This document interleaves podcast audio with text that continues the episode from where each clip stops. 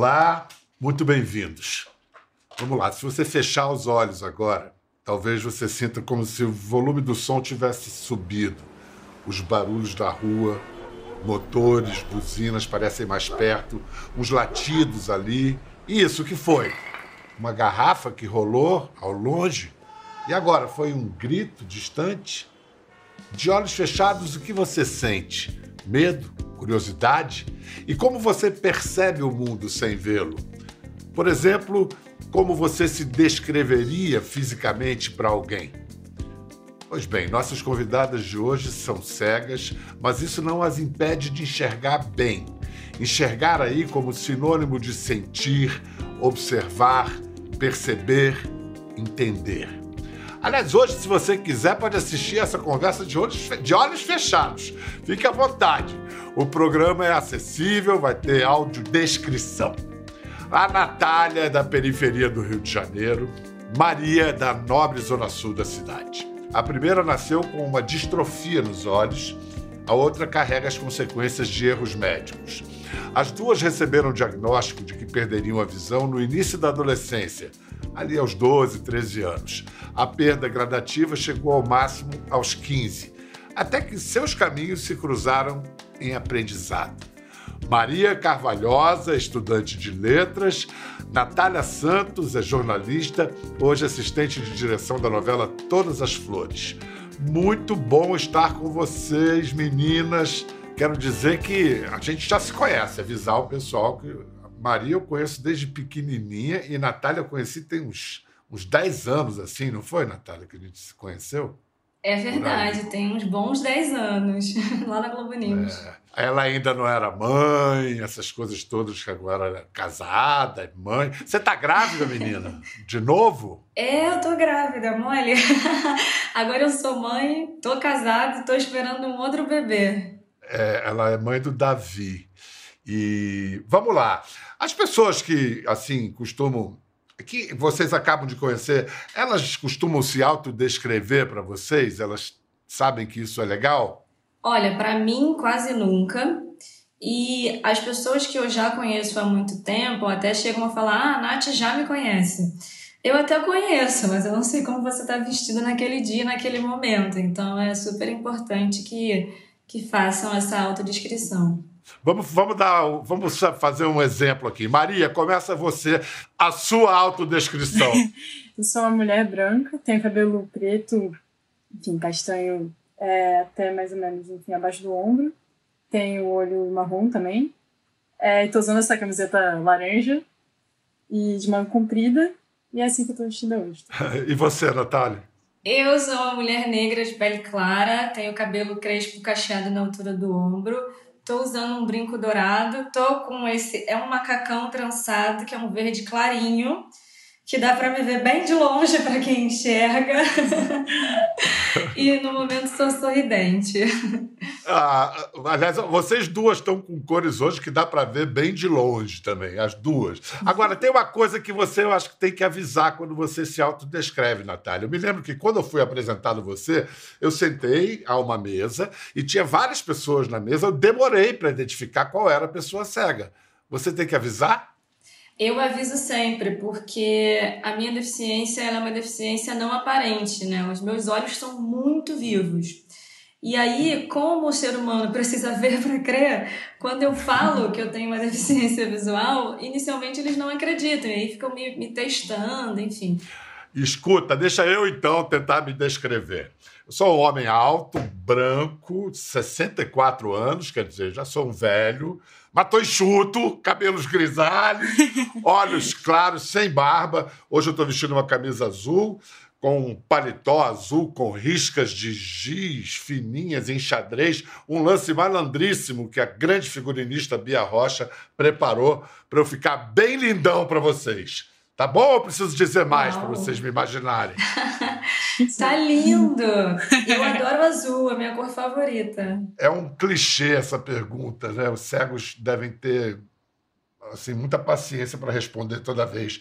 Se sonham com imagens e se essas imagens têm cor? Olha, é uma pergunta que não me fazem sempre, assim. Eu sei que é uma coisa que tem... As pessoas têm muita curiosidade, mas não... Eu, enfim, antes de eu parar de enxergar, uma pergunta que eu queria muito fazer, assim. Meus sonhos mudam muito, assim. Teve, teve uma época que eu sonhava completamente igual ao jeito que eu via. E daí foi mudando aos poucos, a minha visão começou a voltar a ser.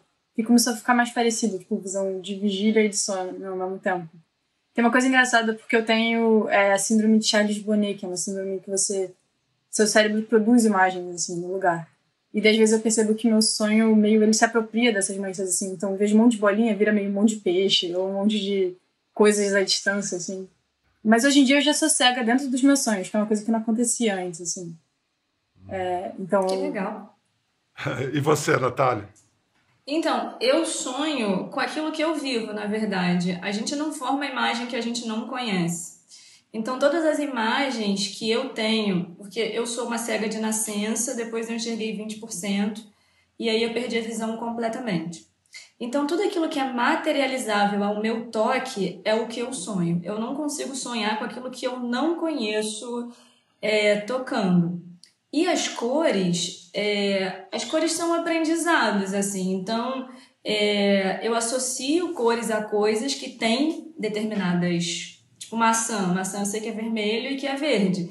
Então, todas as vezes em que eu sonho com uma maçã, na maioria das vezes são vermelhas, porque é que eu como mais. E, e eu lembro do formato da maçã, porque eu toquei a maçã. É, e mesmo quando eu enxergava que eu tocava nas coisas, eu não conseguia ver detalhe daquilo. Então, eu nem, eu nem tenho memória, na verdade, é, do que eu via quando eu enxergava. Mesmo tendo perdido a visão com 15 anos, a visão total, é, eu não tenho uma memória desse, desse período que eu possa dizer, ah, isso aqui é igual quando eu via, sabe? Porque eu via tão. Tão pouco. E, e foi uma cegueira anunciada, né? O médico avisou que daqui a tantos anos, os médicos avisaram que daqui a tantos anos você ia chegar ao total. Isso. Esse processo de esperar isso deve ter sido um pouco aflitivo, né? Olha, para mim foi ruim, na verdade. Eu queria ter ficado cega na hora que eu soube que eu ficaria cega. Porque quanto mais a gente tem uma coisa, mais a gente quer. E no caso da minha da perda da minha visão, eu fui perdendo gradativamente, minha visão foi fechando, ela foi afunilando. E a cada dia eu deixava de fazer uma coisa com o auxílio da visão. Então, se um dia eu colocava água no copo porque eu via a água subindo, no outro dia a água derramava e aí no dia seguinte eu tinha que arrumar um jeito de colocar água no copo sem que aquela água entornasse. Então foi um processo muito cansativo, sabe? Eu, eu quando fiquei cega, eu dei graças a Deus, eu queria estourar um champanhe. Eu falei, pronto, agora eu vou começar a viver, sabe? Porque não enxergar nunca foi um problema. Não é uma questão minha, sabe? E a gente consegue ir provando que dá para viver perfeitamente sem ver com a porta principal de entrada, que são os olhos. Então, Cara, eu fiquei felizona mesmo. Uma galera ficou triste aqui em casa. é, posso imaginar que a, fa a família estranhou a sua alegria, mas aí cada um sabe a dor e a delícia de ser o que é, não tem jeito. Sim. Maria, para você também foi um processo gradativo. Você estava numa sala de aula quando você teve o primeiro sinal de alerta, que tinha alguma coisa errada. É, na verdade foi o primeiro sinal que eu dei devida atenção. Assim, hoje em dia eu percebo um monte de outros sinais que eu, é isso, o cérebro é muito muito plástico, se adapta muito rápido assim. Então hoje em dia eu consigo perceber, sei lá, semanas antes que eu deixei de conseguir ver moeda para pagar o ônibus, eu comecei a identificar pelo toque, mas eu nem registrei isso na hora. Então o momento de alerta foi esse da sala de aula, é que eu caí, daí o professor me falou tipo, ah, acho que você tem que ir para um oftalmologista e tal.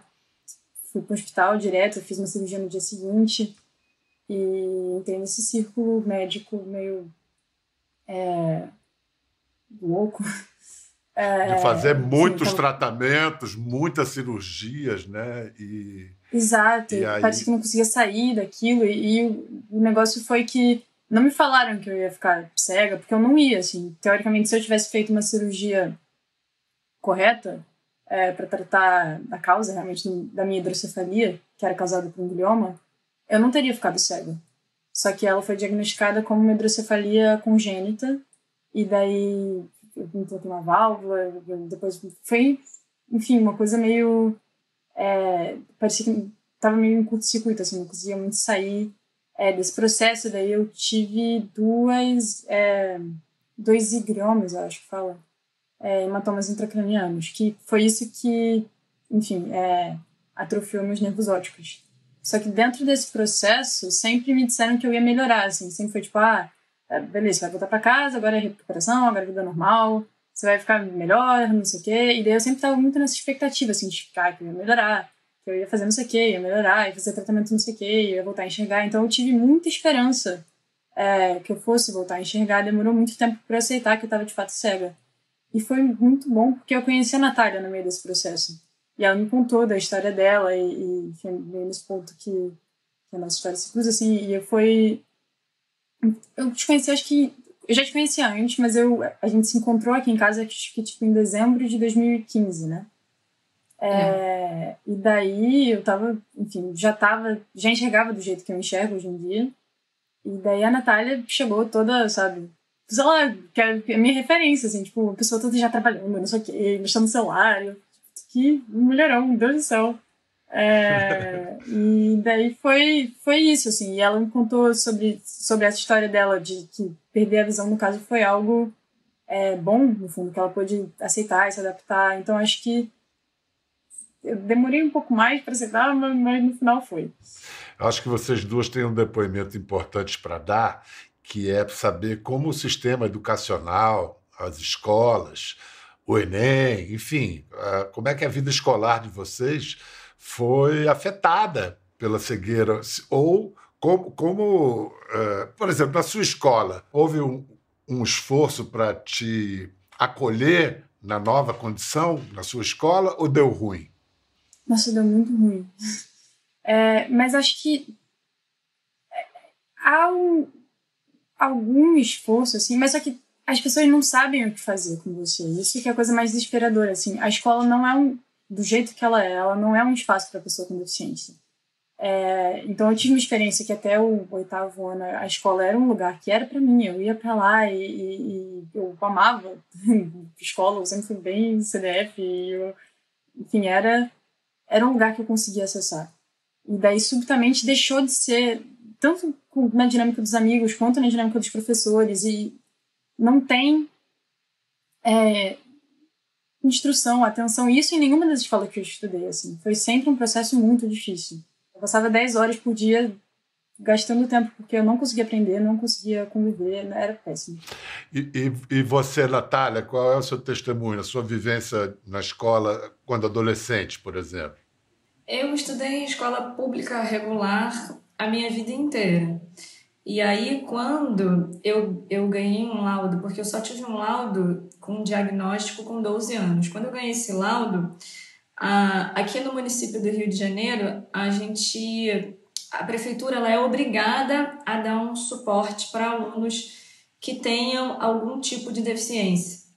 Então, quando eu estava no município, meu, meu ensino fundamental 2, que a gente chama assim hoje em dia, foi muito tranquilo no sentido do suporte que eu tive, não só da escola, eu estudava numa escola que era dentro da favela onde eu morava e que os professores tinham sido professores dos meus pais, então tinha um conhecimento, tinha um conhecimento pessoal ali, né? Tinha um atendimento meio familiar.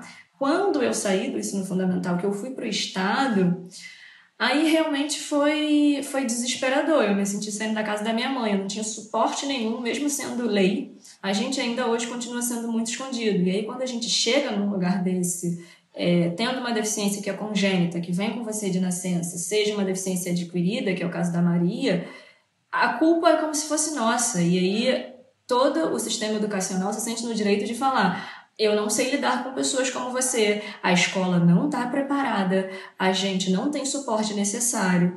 É, você atrapalha o colega do seu lado, como a gente ouviu recentemente de um ministro da Educação. Não à toa, pessoas com deficiência hoje no Brasil, pouquíssimos chegam à faculdade. Eu e a Maria somos exceções à regra.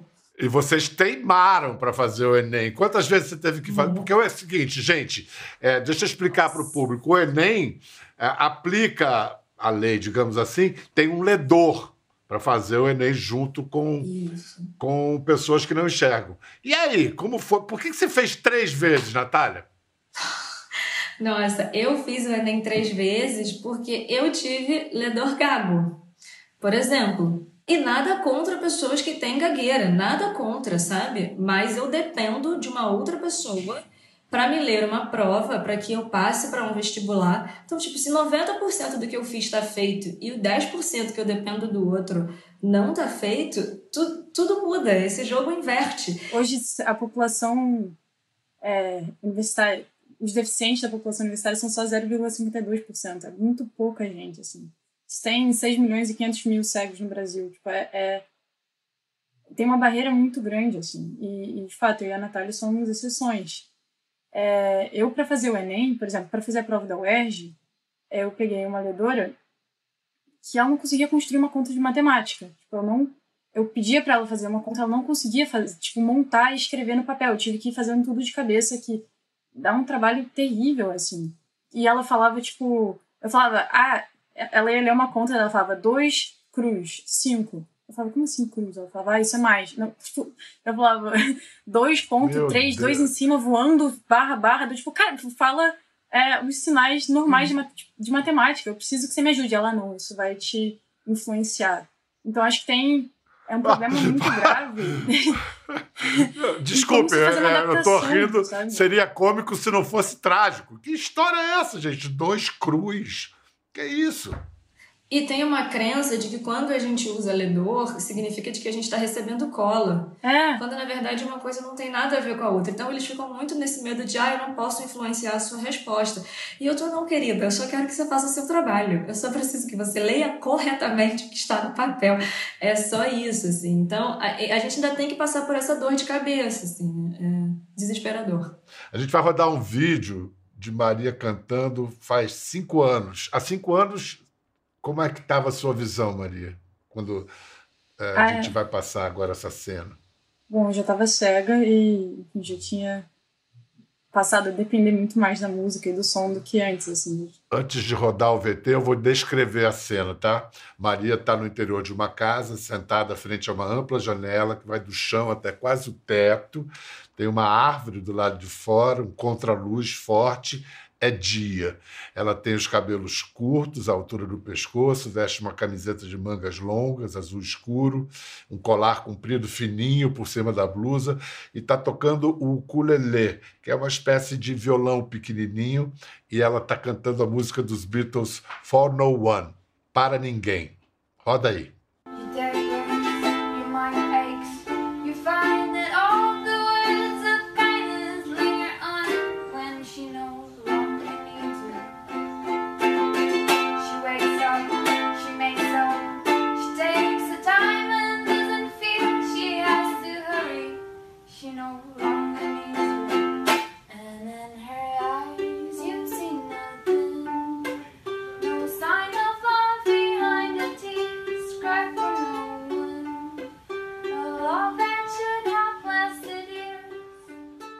Canta bonito a menina. Você dizer, faz cinco anos, você estava com. Você estava com que idade, Maria, aí? Faz cinco anos? Cinco você estava com 15? Anos, eu estava com 15. É, que máximo é. que vocês acharam esse vídeo? Esse vídeo foi postado pela Mari Stockler, que é a mãe da Maria. Foi um período, tipo, de muito isolamento a adolescência. Por eu ter ficado cega, por eu estar lidando com essa perda e tudo mais, assim. E a música era meio a área onde eu tinha ficção, onde tipo, cantar era meio poder viver coisas que eu não estava vivendo, assim. Beleza. Ninguém chora, não há tristeza. Ninguém sente de saudade.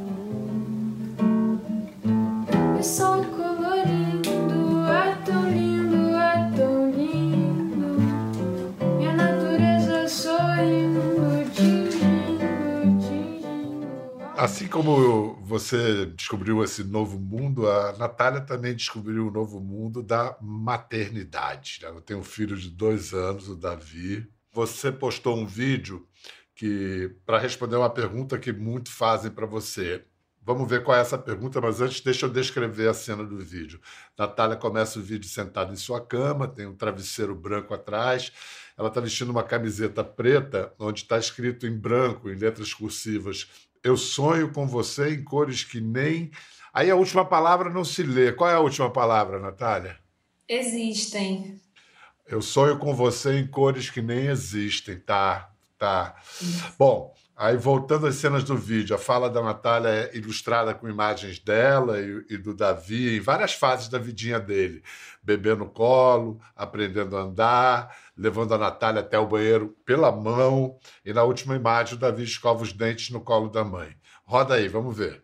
Uma das perguntas que sempre me fazem é se o Davi já sabe que a mãe dele não enxerga. Bom, gente, essa nunca foi uma preocupação de, ai meu Deus, o que será que vai ser quando o Davi souber que eu não enxergo? Nunca foi um momento assim, tipo, ai caramba, sabe? A gente nunca fez um estardalhaço com isso. Mas o fato é que desde que eu estou na barriga, eu converso com meu filho e eu falo para ele que eu enxergo de outras formas. Bom, desde que ele começou a andar, é, eu tinha muita preocupação dele bater nas quinas, dele se machucar. Então eu estava sempre de mão dada com ele quando não era um ambiente controlado. E isso fez com que o comportamento dele comigo fosse um pouco e seja um pouco diferente. Por exemplo, às vezes quando ele quer brincar e eu tô sentada, ele vai, ele pega minha mão e me leva até onde ele quer. Ele me leva até o brinquedo que ele quer, até o que ele quer fazer. Vai, vem que eu acho que eu vou o dente pra tia Aline ver. Ó. Escova aí o dente, vem cá. Que menino mais lindo, Natália. Você, você gostaria, de, nos, você gostaria de, de nos fazer uma descrição dele? Ah, sim. O Davi ele é um menino branco. Ele tem cabelos cacheados, parecido com os meus, só que um cachinho mais larguinho, né? Porque meu cachinho é bem pequenininho, o cabelo dele é escuro. E ele é bem bochechudo e sorridente. é lindo, meu filho, gente. E, e, como toda criança de dois anos, deve ser levado para chuchu. Nossa, ele é muito levado e ele me avisa todas as bagunças que ele faz. É muito ele faz legal. a descrição da bagunça. Ele faz, é. o Davi, ele pula no sofá, né? E ele fica, mamãe, eu tô pulando no sofá, pro meu desespero. Gente do céu, que safado.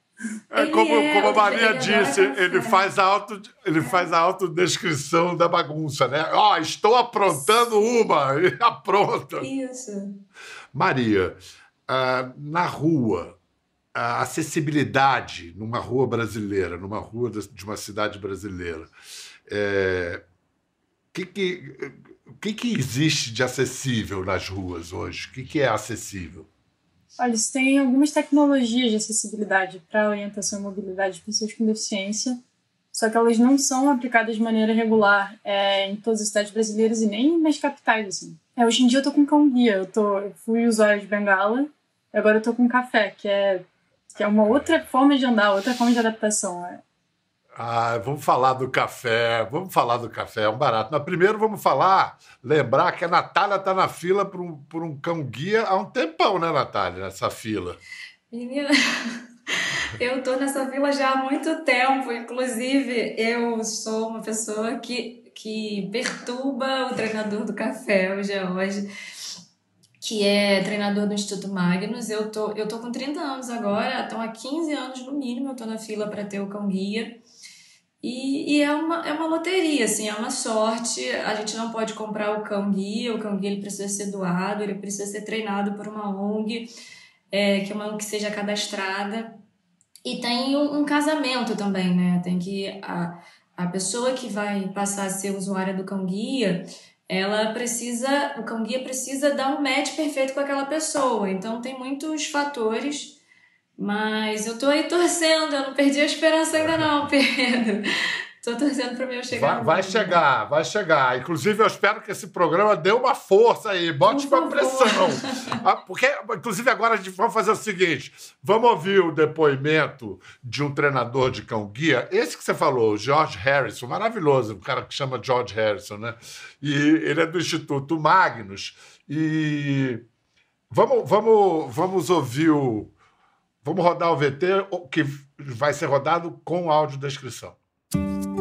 Um filhote de labrador branco lambe a lente da câmera. O cão guia ele muda a vida das pessoas de diversas formas. Então, se você vai e você planta amor, esse cachorro te devolve amor.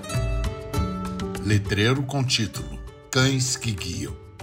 O treinador George Harrison está sentado de frente para a câmera, camisa clara, barba farta com mechas grisalhas. Um cão, para ele ser um cão guia, a gente tem todo um trabalho de seleção que vai desde a seleção genética, né, dos pais, dos avós, a seleção comportamental, testes comportamentais que a gente faz nesse cão para poder colocar o cão primeiro numa fase que se chama de socialização, onde uma família voluntária que ela oferece né, o espaço de vida dela, a casa, né, é, as atividades que ela faz para levar um cachorro com ela.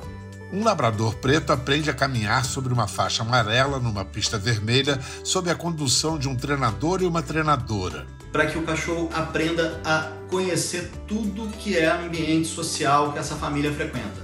E quando ele retorna para o instituto, ele vem para a faculdade, que é aprender a trabalhar como um cão guia vista aérea do Instituto Magnus. No portal Cor Mostarda está escrito Centro de Treinamento de Cão Guia. Um labrador branco caminha com seu treinador. Então a gente vai botando obstáculo, vai botando maiores dificuldades, bloqueio de calçada, para o cachorro ter que desviar pela rua, que é tudo que simula o que a gente encontra no ambiente social hoje em dia.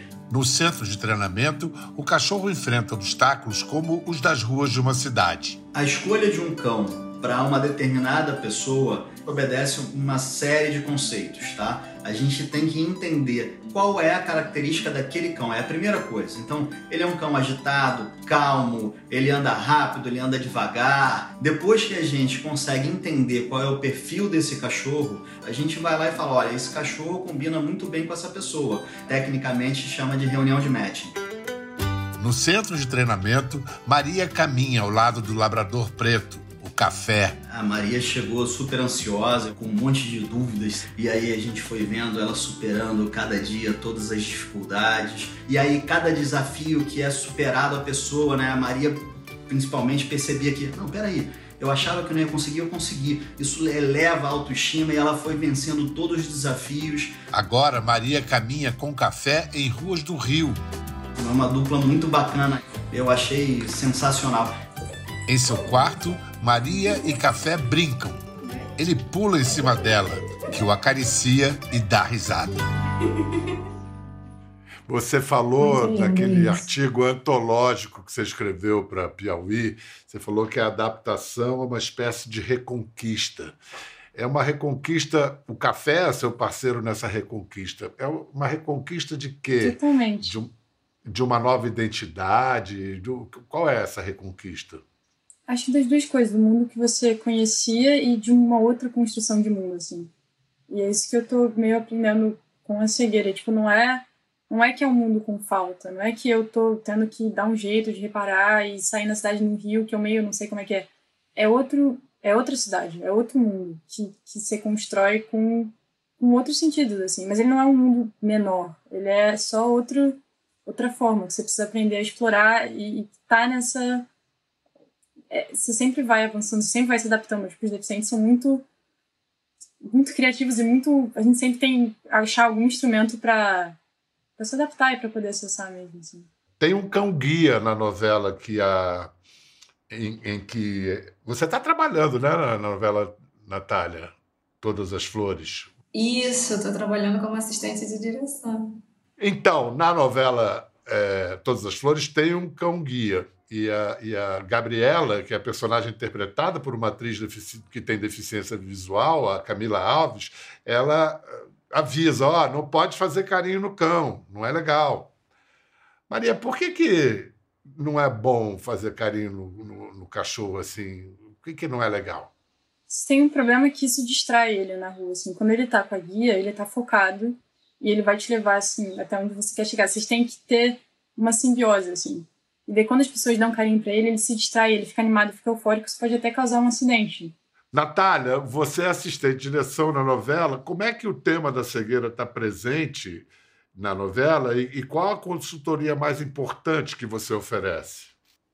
É uma pergunta boa, assim, porque eu fui chamada para fazer essa novela como assistente de direção por conta de uma bagagem profissional que eu tenho no audiovisual, né? A gente se conhece lá há 10 anos, desde então eu trabalho com audiovisual nos seus diversos lugares e espaços. Então, já fui roteirista, já fui pesquisadora, já viajei Brasil fazendo documentário, já fui para ilha editar.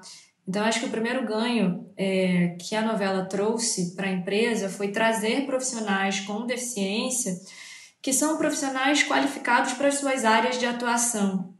Então, eu tenho muito orgulho de ter sido chamada para fazer assistência de direção por uma capacidade profissional e não porque eu tenho uma protagonista que é deficiência que é deficiente visual. Isso eu acho que é o primeiro que é a primeira contribuição. E aí, quando você convive com profissionais diferentes que têm deficiência é, visual, nesse caso, que é o principal assunto, você traz para dentro de uma equipe é, uma vivência de mundo que é muito diferente daquela que, que eles estão acostumados. Então, assim, não é simples ter uma assistente de direção cega numa equipe de uma novela é, do padrão de todas as flores, porque a gente precisa fazer algumas concessões, a gente precisa fazer algumas adaptações para que o meu trabalho é, funcione, para que eu consiga, enfim, entregar assim como qualquer outro assistente de direção, como os meus pares. E aí a novela trouxe eu como assistente de direção, a gente tem um operador de áudio, a gente tem preparadora de elenco, e aí do elenco inteiro, não só do elenco com deficiência visual. A gente tem uma consultora e a gente tem é, atores e atrizes com deficiência visual. E aí, quando a gente vai para a novela, que é o que o nosso espectador vê, a gente tem um retrato de uma deficiência de uma maneira como a gente nunca viu, que é um retrato social, assim que é uma personagem com deficiência visual que tem um emprego, que é formada, que tem emoções, que se apaixona, que chora, que acerta, que erra. A gente tem uma deficiência fazendo parte da, da condição humana, mas não como aquilo que define. Esse tipo de precedente de jurisprudência que vai se estabelecendo e, e, e mudando é, a sociedade no aspecto mais amplo. A novela também pode ser assistida com audiodescrição. É, quero que vocês reajam e comentem a uma definição do neurologista Oliver Sacks, o genial neurologista Oliver Sacks, que disse assim: ser cego é como viver quase que exclusivamente no tempo. O espaço é reduzido ao seu próprio corpo, e a posição deste é conhecida não pelos objetos que passaram por ele, mas pelo tempo que esteve em movimento. Para o cego, as pessoas não estão lá se não falam. As pessoas estão em movimento, são temporais, vêm e vão. Aparecem do nada, desaparecem. Maria, alguma coisa a corrigir ou acrescentar? Olha, eu concordo muito com esse pedaço das pessoas vêm e vão, são temporárias. Assim, a cegueira é uma situação de o espaço é instável, mas eu acho que o espaço ainda existe, sabe? Só que é, a cegueira, pelo menos para mim, que tive. Acho que imagino que seja diferente da Natália, porque ela nasceu cega e eu adquiri a deficiência mas é uma situação que, que meio é, põe em evidência tipo, essa questão é, do limite do corpo. Então não é que o espaço é só seu corpo, mas que o espaço acontece entre o seu corpo e, e essa coisa em volta, sabe? Mas eu concordo muito que, que é outro espaço que se constrói. Eu concordo em parte também. É, concordo muito com você que o nosso espaço é aquele espaço que é entre o nosso corpo e aquilo que nos é apresentado. É, eu não acho que, que quando a pessoa não está falando, ela não está mais ali, porque a gente desenvolve outras maneiras é, de percepção, de percepção espacial e corporal do nosso corpo para com o outro e do nosso corpo para, para com o espaço. Mas eu também concordo que a gente, a gente vive num espaço, num tempo que é muito, que é muito diferente. É diferente muito por conta dos limites que nos são impostos é, muito por conta daquilo que as pessoas é, determinam que a gente é capaz ou não de fazer, de viver e de sentir. E é diferente porque a gente acaba é, explorando mais outras percepções de vida. Porque a, a, audição é uma porta de entrada de informação, mas ela não é a única, porque eu uso o tato quando me é preciso, eu uso o olfato quando me é preciso. Então a gente acaba enxergando de várias outras formas é muito complicado a gente ter que ficar lutando para ser visto, né? Quando na verdade quem é cego é a gente. Eu, eu concordo enfaticamente com o que vocês disseram e acrescento que quando as pessoas que têm visão aprendem a enxergar como um cego enxerga, elas aumentam demais a capacidade de compreender e de abordar o universo e o mundo. Muito obrigado, Maria. Natália, e a gente está aqui torcendo para o seu café chegar, ou leite, sei lá, do labrador branco, faz o café com leite. E para vocês em casa, fiquem ligados, a vida não é só isso que se vê, é um pouco mais, que os olhos já não podem perceber. Beijo, tchau. Quer ver mais? Entre no Globoplay.